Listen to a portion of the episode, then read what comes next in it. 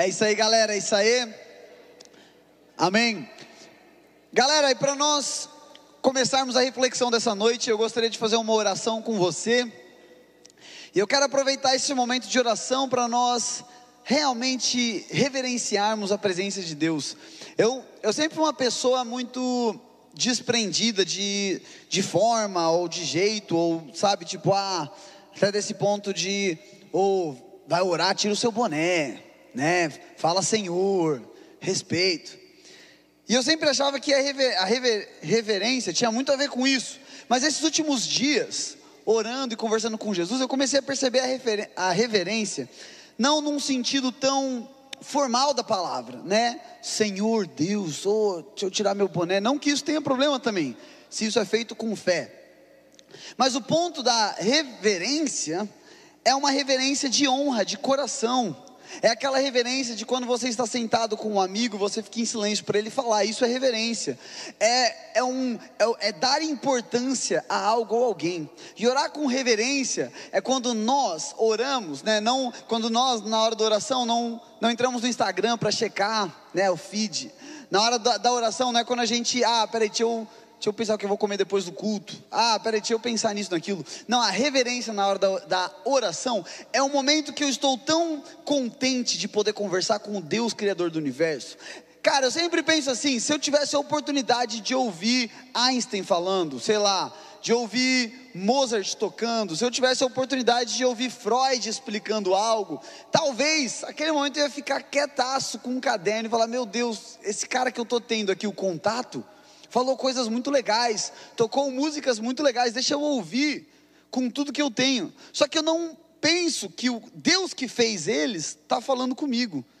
E o que esses caras tiveram contato, eu posso ter em Deus. Então, eu queria que a gente tivesse nesse momento a reverência da oração, no sentido da honra do nosso coração, entender o que, que significa estarmos falando com o Deus Criador do universo, que viu os dinossauros, que lançou o cometa, não sei se ele lançou, né, mas que viu todas as coisas, que criou uma árvore, que criou o peixe, que criou a baleia, que criou o rinoceronte, ele está afim de ouvir você falar. E mais, ele está afim de falar com você. Então, nesse momento, eu quero orar pelos nossos corações, vou orar por aquilo que nós vamos poder receber de Cristo, mas também para que todos os dias nós possamos ser lembrados de quem está conosco. Cara, todos os dias existe este Deus, ininterruptamente querendo sentar com você. Todos os dias.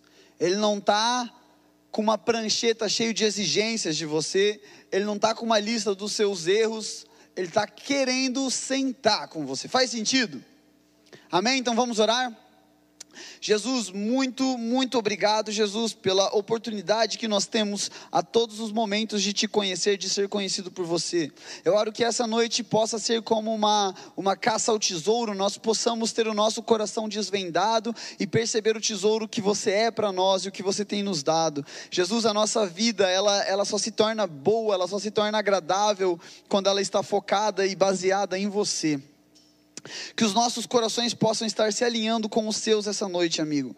Nós estamos felizes demais de poder estar na Sua presença, apesar das circunstâncias, apesar dos sentimentos, apesar das coisas que temos passado na nossa vida. Nós estamos extremamente felizes de que temos a oportunidade de conversar com Jesus, a luz do mundo, a luz dos homens, o amor que transforma. Muito obrigado, que essa noite não seja algo leviano aos nossos corações, mas que nós possamos ser contemplados, que possamos ser encontrados por algo além do nosso entendimento. Jesus, que essa noite a gente seja extasiado, que nós possamos sair daqui, ou até mesmo durante essa noite, ter o nosso coração ah, pleno com a sua presença e com o seu amor. Em nome de Jesus, aleluia, glória a Deus. E eu quero começar essa noite, eu tô com, eu quero compartilhar com vocês uma história que talvez a maioria das pessoas aqui vai conhecer. Rapidinho, o amor, tira o bloqueio, o telefone da Rafa. Valeu. É no settings e tela, e eu acho que é assim. Alguém ele ajuda com a coisa, tirar o bloqueio? Valeu, Jaque. Mas eu quero contar uma história que aconteceu em 2014. Eu e o, eu e o Fi, quem não conheceu, tem um irmão, né, o Fi, que está morando hoje em São Paulo, e a gente estava indo para uma viagem em Pato Branco de carro.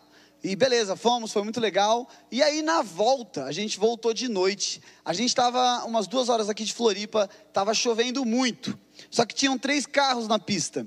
O primeiro, que é de alguém daqui de nós, né, que estava 120 por hora, a gente estava seguindo, obrigado, Jaque. O nosso carro que estava no meio e o carro dos meus pais que estavam atrás.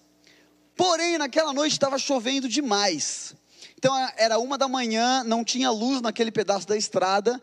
E pensa assim: você vê a frente com a luz do carro, mas do lado está tudo escuro, então não dava para saber o que tinha do lado. E a gente estava a 120 por hora. E aí, aquela, aquele ano foi o ano da música Turn Down for What? Sabe?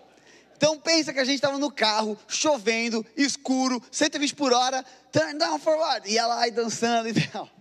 Até que então, o Fi passa em cima de uma poça de água e o carro faz um vum, dá uma mexidinha. E aí, cara, eu lembro já que ele só fez um o oh, e foi pisar no freio. Só que quando ele pisou no freio, era uma segunda poça d'água. E naquele momento a gente girou três vezes na pista. Na minha cabeça, eu só lembro do Turn down for E a gente E eu só pensava assim: não bate a cabeça, não bate a cabeça. Mas eu, eu para mim só foi um giro, mas meus pais falaram que foram três giros e sumiu. Né? O carro girou, girou, girou e sumiu na escuridão. E resumindo, nós caímos em uma ribanceira de 10 metros de altura.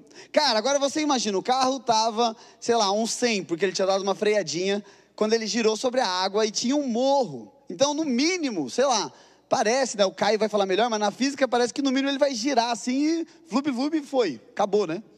Só que o carro girou, girou e desceu de ré. E eu só lembro de tipo, pum, pum, pum. E parou assim. E eu sentia, naquele momento, muito forte. Eu senti isso, cara, foi a única vez na minha vida que eu senti, mas eu realmente senti uma mão me segurando. Porque eu pensava mesmo, não bate cabeça, não bate cabeça. Mas eu nem, tipo, nem me mexi. Eu fiquei paradinho e deu PT no carro. Era um lugar cheio de árvore, então, tipo, tinha muita possibilidade de qualquer galho entrar, de destruir quebrou o vidro de trás, porque na época eu andava de cajado e ele quebrou o vidro do carro. Foi lá que o cajado ficou, cara. Como eu tenho saudade daquele cajado. Mas aí, resumindo, girou, girou, caiu. Meus pais atrás, desesperados, saíram do carro. E eu lembro que a gente bateu, o carro parou. Eu pensei, vai explodir. Sei lá, o primeiro pensamento que veio na minha cabeça. É que eu pensei, pega o iPod e pega o cajado. Foi a única coisa que veio na minha cabeça de verdade. De repente eu ouço a voz da minha mãe, Felipe, Tiago. E aí o Fi, já sabendo que minha mãe devia estar muito preocupada, falou: Oi. E eu não respondi nada porque eu estava indo atrás do cajado. Tiago, cadê o Tiago? Eu estou indo e tal. Daí, beleza, subimos e, graças a Deus, sobrevivemos, né? Deus nos livrou. Mas essa situação, ela traz uma. Um, quê? O cajado ficou. Eu tenho a foto, eu enterrei o cajado lá. Foi um minuto de silêncio pelo. Não, tô. Foi o meu, era um cajado tipo do Gandalf. Ele tinha um centro grande e duas hastes para o lado. Era bem bonito. Tenho fotos com o cajado, pelo menos. Mas, aquela situação me dá uma imagem, eu acho que nos dá uma imagem muito interessante. Na vida, é impossível nós termos o controle das coisas a todo momento. Às vezes pode parecer que a gente tem o controle e a gente pode se sentir no controle. Porém, as injustiças da vida e, as, e as, é, a, a, a aleatoriedade da vida que acontece tira a gente do controle. E acontece em alguns momentos onde você está dirigindo, você dirige há anos, você está tranquilo na estrada e de repente algo que não deveria ter acontecido acontece. Ou às vezes você pode estar dirigindo até mesmo a 40 por hora, e alguém vem e gira o carro e bate em você e destrói tudo. Ou às vezes você pode estar cuidando da sua saúde, come bem, se exercita, sai na rua e é atropelado e perde as pernas. Ou às vezes você pode estar se cuidando, eu não quero pegar o Covid, eu vou fazer todas as coisas necessárias. E aí o teu pai pega e aquilo mexe contigo. Então na vida, é impossível nós termos, termos o controle das coisas. Às vezes pode parecer que a gente tem, e de repente algo vem e nos mostra que nós não temos. E viver tentando ter o controle das coisas na vida vai nos cansar, porque no primeiro momento que algo dá errado, a frustração vai ser muito grande. O sentimento de culpa vai ser muito grande. O que você vai olhar, né? Naquele exemplo, o carro deu perda total. E o carro não era do FIA, o carro era do Gabri. Então, a primeira coisa que podia vir na cabeça do FIA é: Meu Deus do céu, eu destruí o carro do meu irmão. Olha isso, um prejuízo de. Era um C3, cinza. É, sei lá, 20 mil C3, eu não sei quanto é que era naquela época. Um prejuízo de 20 mil que eu dei, olha, olha isso, e de repente vem esse peso de culpa. No seu caso, pode ser outra coisa. Ah, eu não devia ter saído de casa aquele dia. Ah, eu não devia ter falado isso para o meu pai, para minha mãe. Ah, eu não devia ter feito aquilo. E a gente se pega em um, uma, em um beco sem saída. E eu comecei a refletir, eu falei, Deus, ok, eu percebo que a vida é, é, quase impossível de ter controle, mas então como que eu posso ter segurança diante de um mundo tão incerto? E mais, como que eu posso ter segurança de que a minha vida vai dar certo? De que no fim das coisas eu vou encontrar alegria? De que no fim das coisas eu vou encontrar o propósito que eu estava tanto buscando? E tem um texto incrível que eu quero ler em Salmos 36, capítulo, é, versículo 7 ao 9 que nos dá uma imagem de algo muito precioso que nós vamos refletir essa noite. E eu quero chamar a nossa conversa essa noite de uma vida louca. Porque quando nós olhamos para a vida com Deus e a segurança que nós encontramos na vida de Deus, não necessariamente é a segurança de que nada de ruim vai acontecer contigo. E se você estava acreditando nisso, então vamos parar de acreditar hoje. Não necessariamente por Deus cuidar de você, por Deus ter você na palma das mãos dele, não necessariamente nada de ruim vai acontecer. Porém, em Deus, aquilo que era ruim tem um novo significado. E eu quero ler esse salmo, se você puder projetar aqui, fazendo um favor. Olha que lindo, do 7 ao 9. Como é precioso o teu amor, ó Deus. Os homens encontram refúgio à sombra das suas asas. Eles se bancan, opa, banqueteiam na fartura da tua casa, tu lhes dá de beber do teu rio de delícias, pois em ti está a fonte da vida, graças à tua luz, vemos a luz. Então aqui nós temos Davi, um dos caras que mais não teve uma proteção física nessa terra ele foi traído duas vezes por dois filhos diferentes. Ele foi traído pelo um dos seus fiéis escudeiros que ele tinha. E ele foi traído pelo cara que ele trouxe para o reino dele, que era neto de Saul para ajudar. Esse cara também traiu Davi. Davi foi perseguido por um rei, como a gente está cansado de saber. Davi não foi é, é, honrado e visto pelo seu pai. Então o cara que passou por várias coisas na sua vida, ele diz que ele encontra proteção na sombra de Deus. Ele diz que ele tem fartura na casa de Deus. E aí, o que, que nós então estamos percebendo aqui? É que quando nós deixamos o controle da nossa vida, das situações, das circunstâncias, nós deixamos ele de lado e nós confiamos em estar nas mãos de Deus, sempre. E eu quero, eu espero de todo o meu coração que isso possa firmar, ter um lugar no nosso coração. Nós sempre teremos um Deus que nos dá vida. Talvez a nossa expectativa da vida que Deus nos dá é que tudo que eu tocar vai dar certo, tudo que eu vou fazer vai para o lugar certo, tudo que eu, tudo que onde eu chegar vai ser bubi-babi, sabe? Vai ser, nossa, eu falei estivesse falando com Levi, vai ser boom, vai ser rá, né? Não sei porque, acho que eu estou falando muito com Levi. Mas o que esse texto nos ensina, o que ele diz ali, no versículo 9: Pois em ti está a fonte de vida, graças à tua luz. Olha que precioso, Davi está falando assim: talvez vão existir momentos da vida aonde eu vou me, me encontrar desprotegido, aonde uma situação não vai fazer sentido, ela não devia ter acontecido, mas eu sei aonde está a fonte da vida. E esta luz ilumina para mim aquilo que é bom e que é mal. O que eu quero dizer com isso é que quando nós não estamos vendo através da luz de Cristo, nós podemos estar comendo uma comida podre achando que nos faz bem. Nós podemos estar nos alimentando e por alimentar, entenda, você está vendo, ouvindo conselhos, tendo pensamentos, indo a lugares, fazendo certas coisas, que você fala assim: nossa, isso vai me fazer muito bem. Mas é um alimento podre, é um alimento mofado, que no final ele corrói e destrói o seu interior. Não precisa levantar a mão, mas quantos de nós aqui já falamos assim: nossa, não, se eu fizer isso vai ser muito bom. E depois você fala: ah, não devia ter feito. Quantos de nós olham para algo e falam, cara, é isso aqui mesmo? E aí você tem um sentimento dentro de você falando, não, não é. Não, você fala, não, não é, é isso mesmo. E aí você vai, e aí chega num lugar onde você fala assim, hum, agora eu não vou admitir que eu estava errado. O que significa é que Davi está dizendo na casa de Deus, e hoje nós entendemos que nós somos a casa de Deus, então é sobre um lugar de comunhão com Cristo. Quando eu estou em comunhão com Cristo, quando eu estou conversando com Cristo, quando eu estou lendo a palavra, quando eu estou me relacionando com Deus, a luz dele me mostra: ti, não cai nessa, porque não vai ser bom. O controle de Deus sobre a minha vida, a sua proteção e o seu amor, é que em alguns momentos Ele vai me dar o discernimento de coisas que eu quero fazer, lugares que eu quero ir, pessoas que eu quero ser amigo, e Ele vai falar assim: não. A luz nos dá a vida, a fonte de vida em Jesus ilumina, e é por isso que a palavra diz que lâmpada para os meus pés é a tua palavra e luz para os meus caminhos.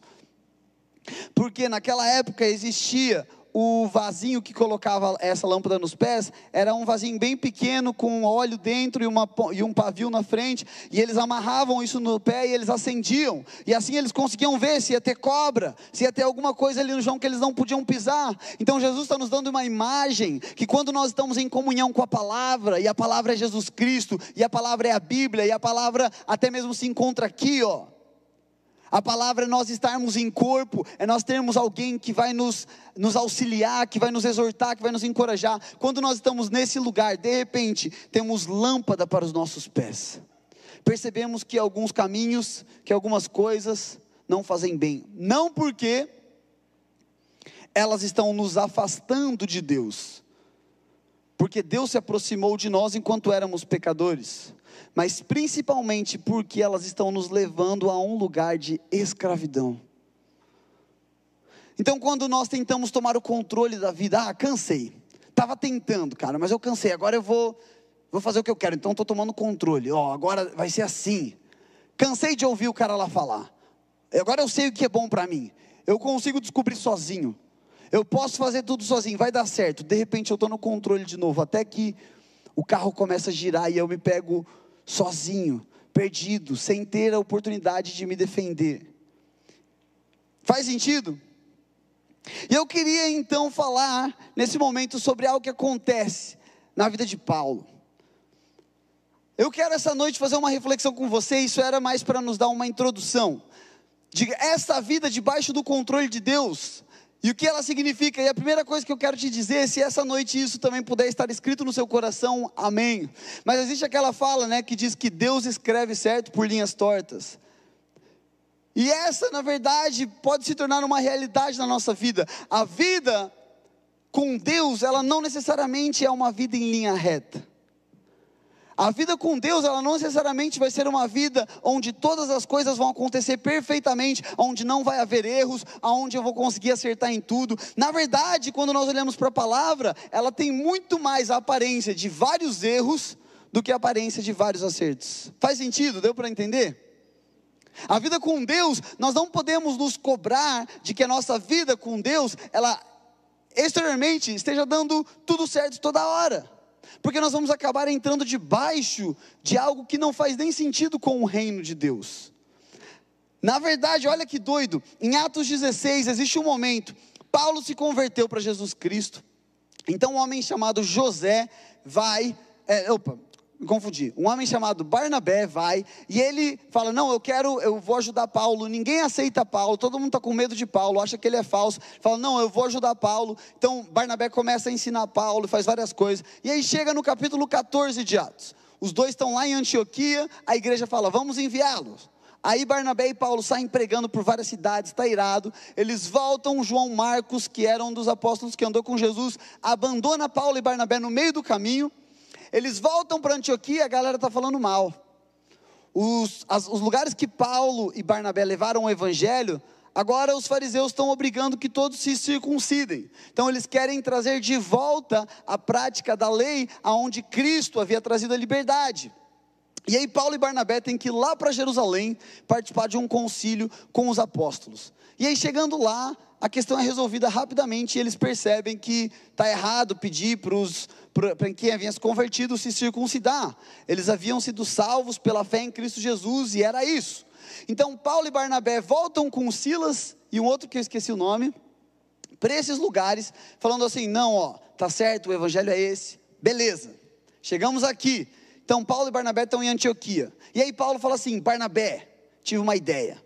Cara, vamos voltar por todas as igrejas que a gente pregou, vamos fortalecer, vamos ver como está todo mundo. E Barnabé fala: Caramba, Paulo, maravilhosa ideia veio do céu, vamos lá, eu vou lá chamar João Marcos e a gente vai. Aí Paulo fala: Ei, peraí, João Marcos? Não, não. Você não vai chamar João Marcos, não.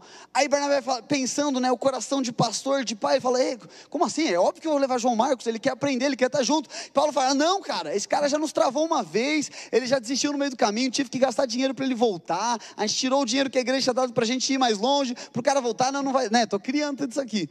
Não vai rolar assim, não vamos com ele. E aí, o versículo 16 diz assim: tiveram um desentendimento, né, de Atos, o versículo 39 de Atos 16 diz: tiveram um desentendimento tão sério que se separaram.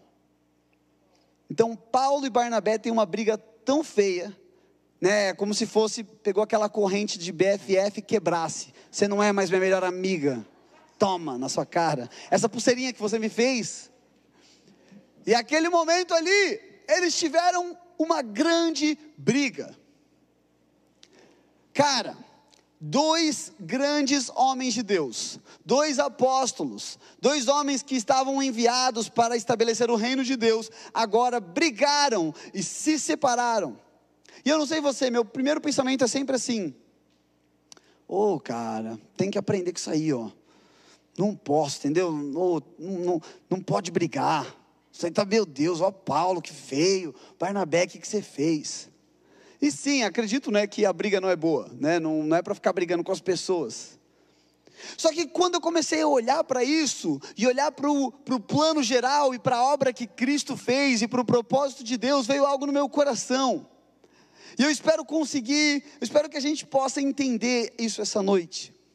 É que tudo isso que aconteceu, óbvio que já houve um grande ganho para o mundo. O fato de dois grandes apóstolos terem se separado já é mais lugar ouvindo da palavra de Deus ao mesmo tempo. Só ali já estava 5 a 0 para Deus.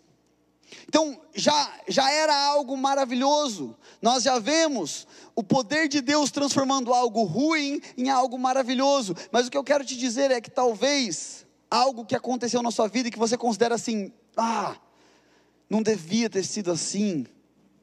Nossa, olha isso que aconteceu. Era para ser de outro jeito, podia ser de outro jeito. Deus transforma aquilo que vinha para trazer morte e destruição em vida abundante. E às vezes algo que aconteceu na sua vida você considera como uma barreira entre você e Deus. Olha, era tão bom até isso, mas agora houve uma ruptura não dá mais, não há mais esperança para mim, não, ou até, ok, mas não vai ser mais aquilo que era. E na verdade, Deus está construindo algo muito além do que é possível enxergar. Deus está utilizando de uma situação que era para trazer destruição, para trazer construção.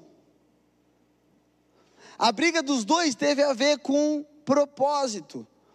Se nós olharmos para a vida de Barnabé, ele estava fazendo com João Marcos o que ele fez com Paulo. Ele estava recebendo alguém que outra pessoa não queria receber. Ele estava falando assim: não, João Marcos, eu quero te discipular, eu quero te pastorear, eu quero te construir. Só que quando nós olhamos para Paulo, Paulo escreveu 13 cartas do Novo Testamento. Paulo abriu diversas igrejas. Então o propósito de Paulo é, cara, eu quero pregar o mais rápido possível para o máximo de pessoas. Eu vou fazer de tudo por todos. Então existiam dois propósitos diferentes. Existiam duas partes do corpo diferentes. Existiam dois homens que talvez deveriam estar em lugares diferentes, vivendo chamados nesse momento e propósitos diferentes. E qual que é a beleza disso tudo? É que nenhum é maior do que o outro. O propósito de um não é melhor do que o propósito de outro. E o que poderia limitar toda aquela situação é se um vivesse se comparando com o outro, esperando o mesmo tipo de vida, sendo dois propósitos diferentes. Faz sentido? Se Paulo olhasse e falasse assim, não, mas eu precisava discipular mais Barnabé, é, mais João Marcos, não, eu preciso encontrar isso aqui para eu cuidar de perto e ficar aqui com ele. E se Barnabé olhasse e falasse, não, eu preciso abrir mais igreja, eu tenho que sair por aí pregando, eu tenho que escrever mais cartas. É como se a mão falasse assim, não, eu preciso andar na, no chão. E o pé falasse, ah, eu preciso pegar uma banana. Não, são propósitos diferentes, são lugares diferentes, são coisas diferentes, só que quando elas são feitas em unidade, quando elas são entendidas como reino, então o alcance, a transformação é muito maior. O que acontece é que sem Barnabé talvez não existiriam Paulos. Se não houvesse um Barnabé para pastorear, para discipular, para ensinar, para amar, não existiriam homens como Paulo que poderiam ser transformados, formados e prontos para serem enviados.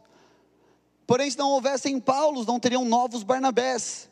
Se não houvesse um Paulo para pregar para todo mundo, para conversar com todo mundo e todo mundo vai receber Jesus Cristo, talvez um novo Barnabé não encontraria fé. Faz sentido? É um ciclo. Os dois são necessários para os dois. Os, os dois caminham juntos. Então, a primeira coisa que eu queria que nosso coração essa noite pudesse receber é que nós não podemos nos definir, nos definir a partir do próximo.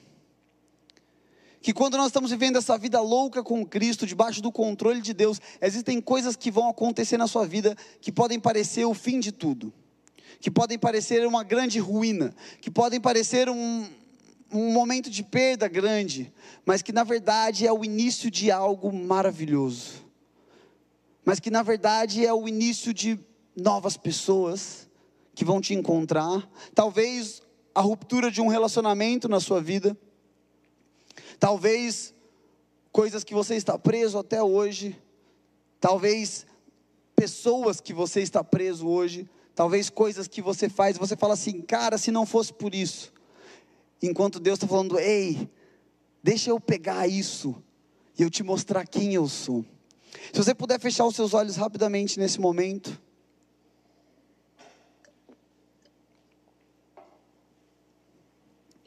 De olhos fechados, eu quero eu quero construir isso com você agora, mas feche seus olhos e tente imaginar isso comigo. Imagina então duas pessoas crescendo paralela.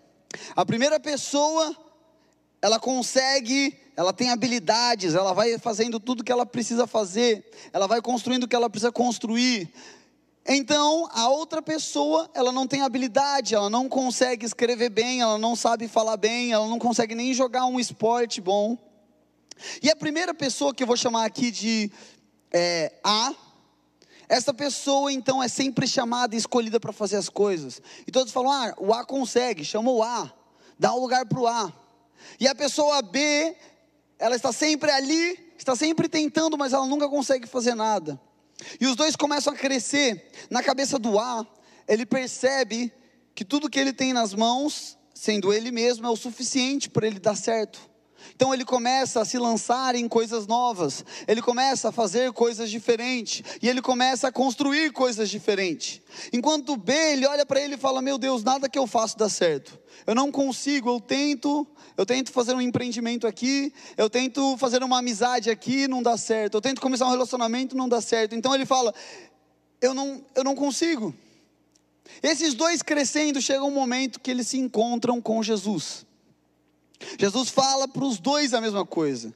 Eu tenho vida para dar para vocês, porém, muito mais do que isso, eu mesmo quero ser em vocês. Aquela pessoa A, que foi construindo todas as coisas, ela fala: Uau, eu recebi vida.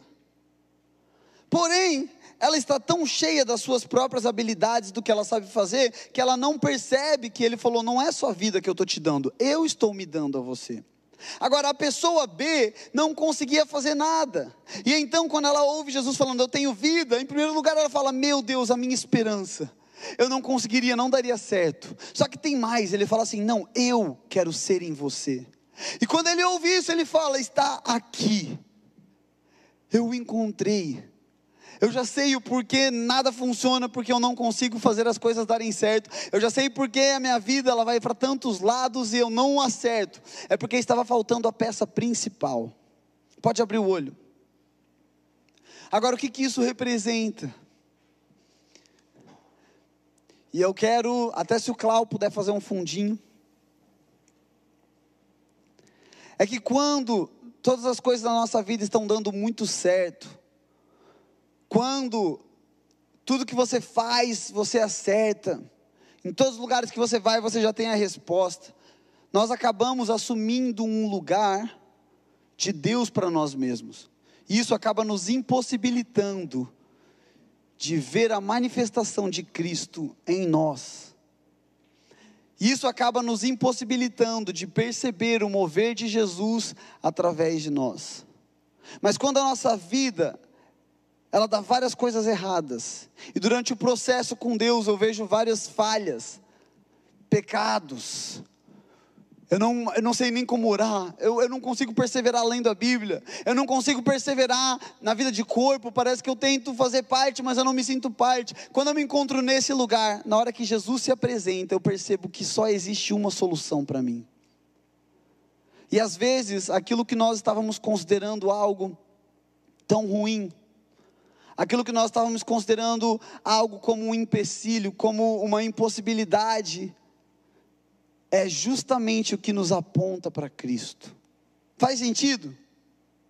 Sabe, e o que eu comecei a refletir é: os defeitos, as dificuldades que você encontra, o que que isso tem soado para mim e para você como um limite? Um limite é onde eu falo: ah, não, eu só vou até aqui. Ó, oh, não consigo. Ah, eu tentei, mas eu cansei.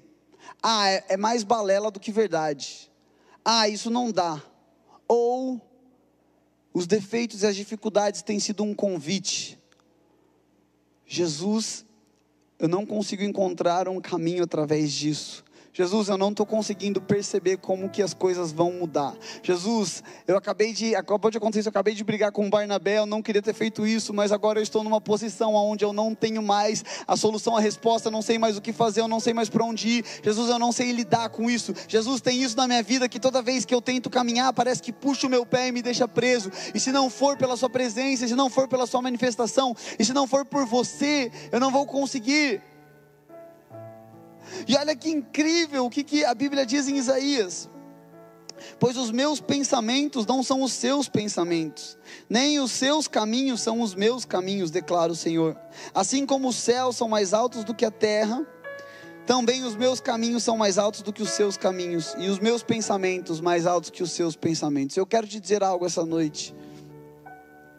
Às vezes aquilo, às vezes não, o momento de vida em que nós encontramos um caminho tortuoso, nós nos encontramos nesse lugar tortuoso, nesse lugar parece que sem solução, nesse lugar parece que amarrado, é justamente aonde os pensamentos de Deus, o coração de Deus e o caminho de Deus para mim e para você vai se manifestar.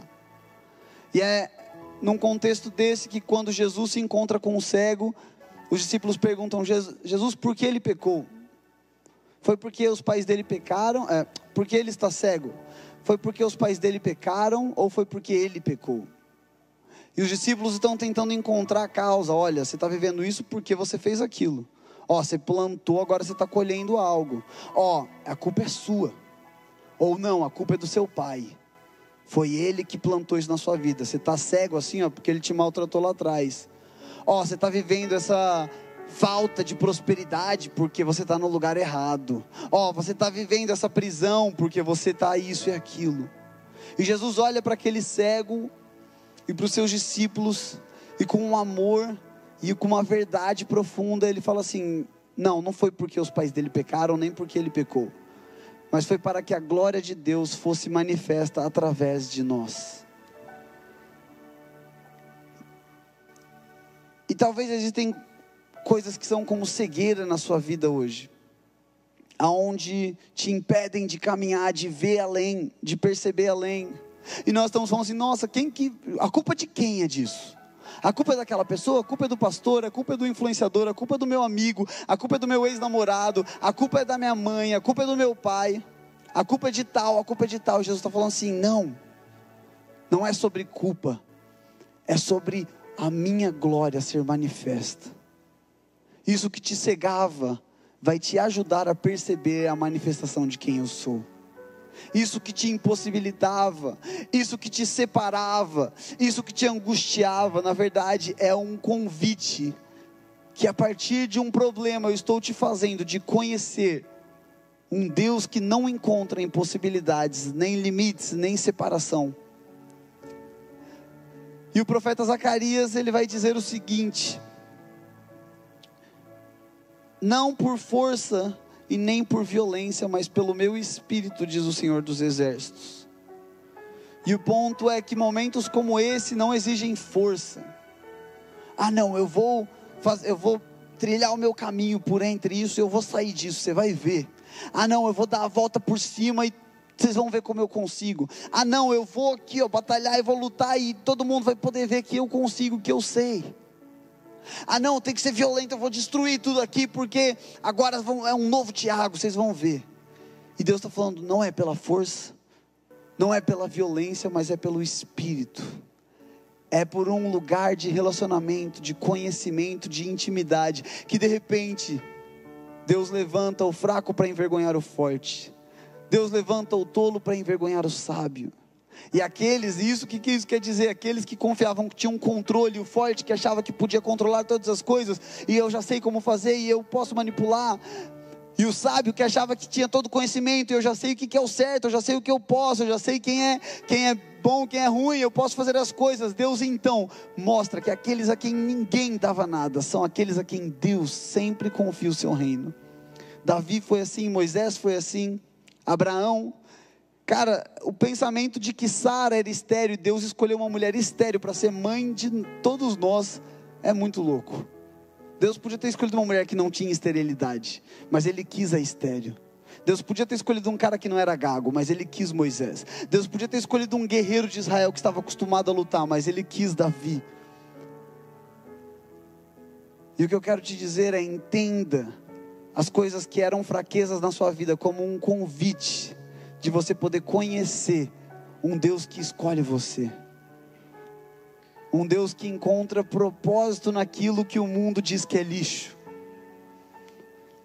De novo, porque como nós não temos o controle da vida, situações ruins vão acontecer, os problemas vão surgir, as coisas vão dar errado. Alguém pode abusar de você psicologicamente, fisicamente, sexualmente. Alguém pode te usar num relacionamento. Alguém dentro da igreja pode fazer isso. Você pode se sentir assim, mas de repente você encontra não um Deus que somente abraça, não um Deus que somente enxuga a sua lágrima, mas um Deus que fala: olha, isso aqui agora vai trazer vida para muitos. Mas um Deus que fala: isso que antes vinha para te condenar, eu trago para curar. Você pode ficar em pé comigo nessa, noite?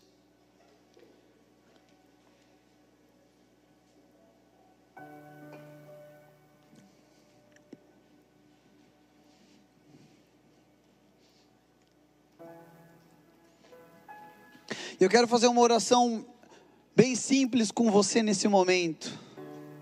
Se a gente puder abaixar um pouco as luzes, fazendo favor no salão.